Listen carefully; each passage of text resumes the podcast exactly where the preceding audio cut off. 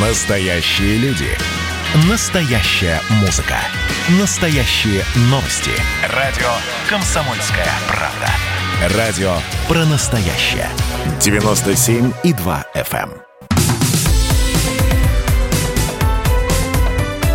Как дела, Россия? Ватсап-страна!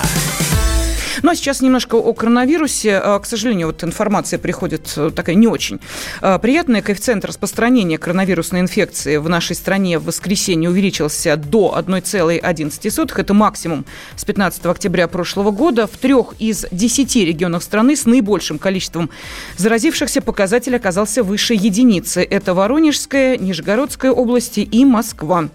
Ну, этот коэффициент распространения коронавируса показывает, сколько человек в среднем успевает заразить один инфицированный до своей изоляции. Ну, как только, как мы видим, поднимается э, выше единички, но это уже не очень приятно.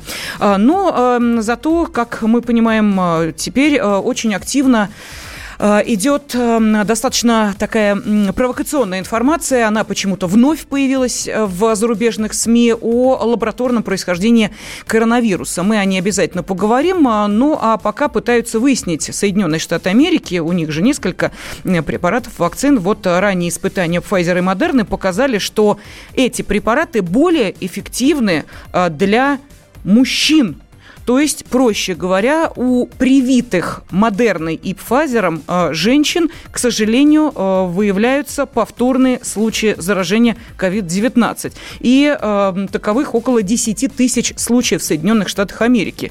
Вот давайте мы сейчас спросим об этом аллерголога, иммунолога Владимира Блебока. Владимир Анатольевич. Здравствуйте. Да, здравствуйте. Ну вот вы знаете, в этой информации, о которой я сейчас говорю, Соединенные Штаты Америки, э, женщины почему-то вакцинированные э, Pfizer и Модерной э, заболевают, мужчины вроде как не очень. Причем мне очень нравится, что даже сами ученые говорят, э, нас эти выводы немножко озадачивают, мы не понимаем, почему это происходит. Вот скажите, пожалуйста, американские вакцины нас сейчас совершенно не интересуют, меня интересует, я думаю, что и наших радиослушателей тоже, то, что с, ну, допустим, э, спутником ВИ, вот есть какая-то подобная статистика, что кто-то там заболевает э, после того, как привился, и э, мужчин или женщин в этой статистике больше? Или мы такие, э, или мы такие данные, такими данными не обладаем? Пока такие данные не публиковались, э, ну, гендерные различия, я думаю, что они тоже будут обнаружены, когда у нас будет большой, э, большая как бы статистика с несколькими миллионами людей привитых и несколькими сотнями тысяч заболевших, э, если такое случится. Но я хочу сказать, что э, ни одна вакцина, что вот эти матричные, которые сейчас э, обсуждаются в Соединенных Штатах, что вот векторная, которая спутник Ви, м, значит, они не обладают абсолютной стопроцентной эффективностью. Э, То есть все равно есть определенная доля людей, которые, несмотря на то, что они прививаются, они заболеют. Вот наши, что называется, полевые испытания вакцины «Спутник», то есть при ее применении, говорят о том, что эффективность достигает более 97%. То есть у нас эм, она несколько выше, чем у матричных вакцин. И вот по моим наблюдениям и уровень антител, который э, возникает после векторной э, вот спутник Ви, он выше, чем э, на Pfizer, потому что у меня была возможность сравнить пациентов и тех, и других, которые той другой вакцины прививались. Э, поэтому э, вот эту статистику по разнице в полах, это будет э, набрать достаточно сложно. Но, тем не менее, Владимир Анатольевич, ведь э, разный же ответ э, иммунный дают мужчины и женщины на одну и ту же э, вакцину.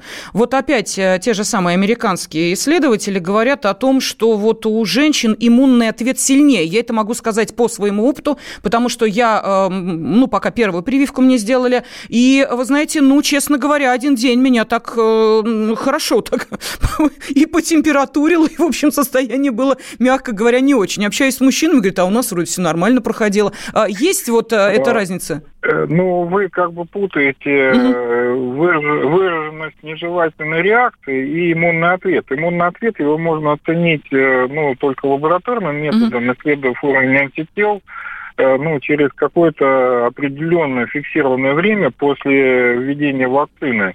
Ну, условно говоря, вот через э, полгода вот можно будет посмотреть, сколько антител, например, у женщин сохраняется после введения вакцины, после вакцинации полной, и у мужчин после полной вакцинации. Но еще раз говорю, это э, будут такие исследования, э, они требуют большого, длинного времени, больших денег и э, очень больших выборки, то есть большого количества людей, которые туда попадут.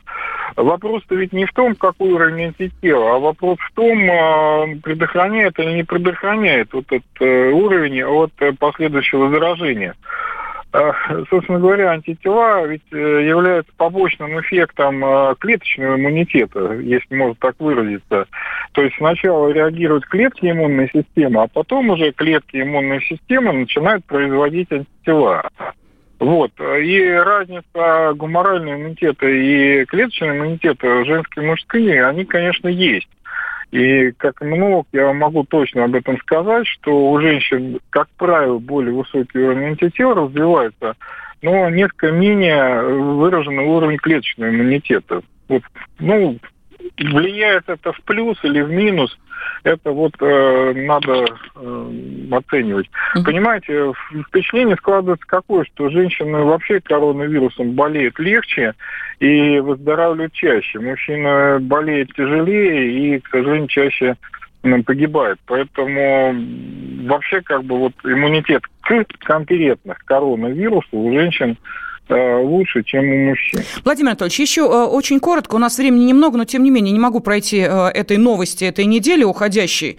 Сейчас разные издания, и американские, и британские, начали вдруг неожиданно поднимать тему о том, что все-таки коронавирус имеет лабораторное происхождение. Вот что вдруг неожиданно, и меня как-то насторожили выводы, ну, приводят журналисты из выводы американской разведки, там выразили обеспокоенность, что если причина причину возникновения инфекции не найти, то это может произойти снова. Вот вы знаете, как-то вот это «это может произойти снова» э, начинает немножечко пугать, не готовит ли нас к какой-то новой э, волне какого-нибудь очередного вируса.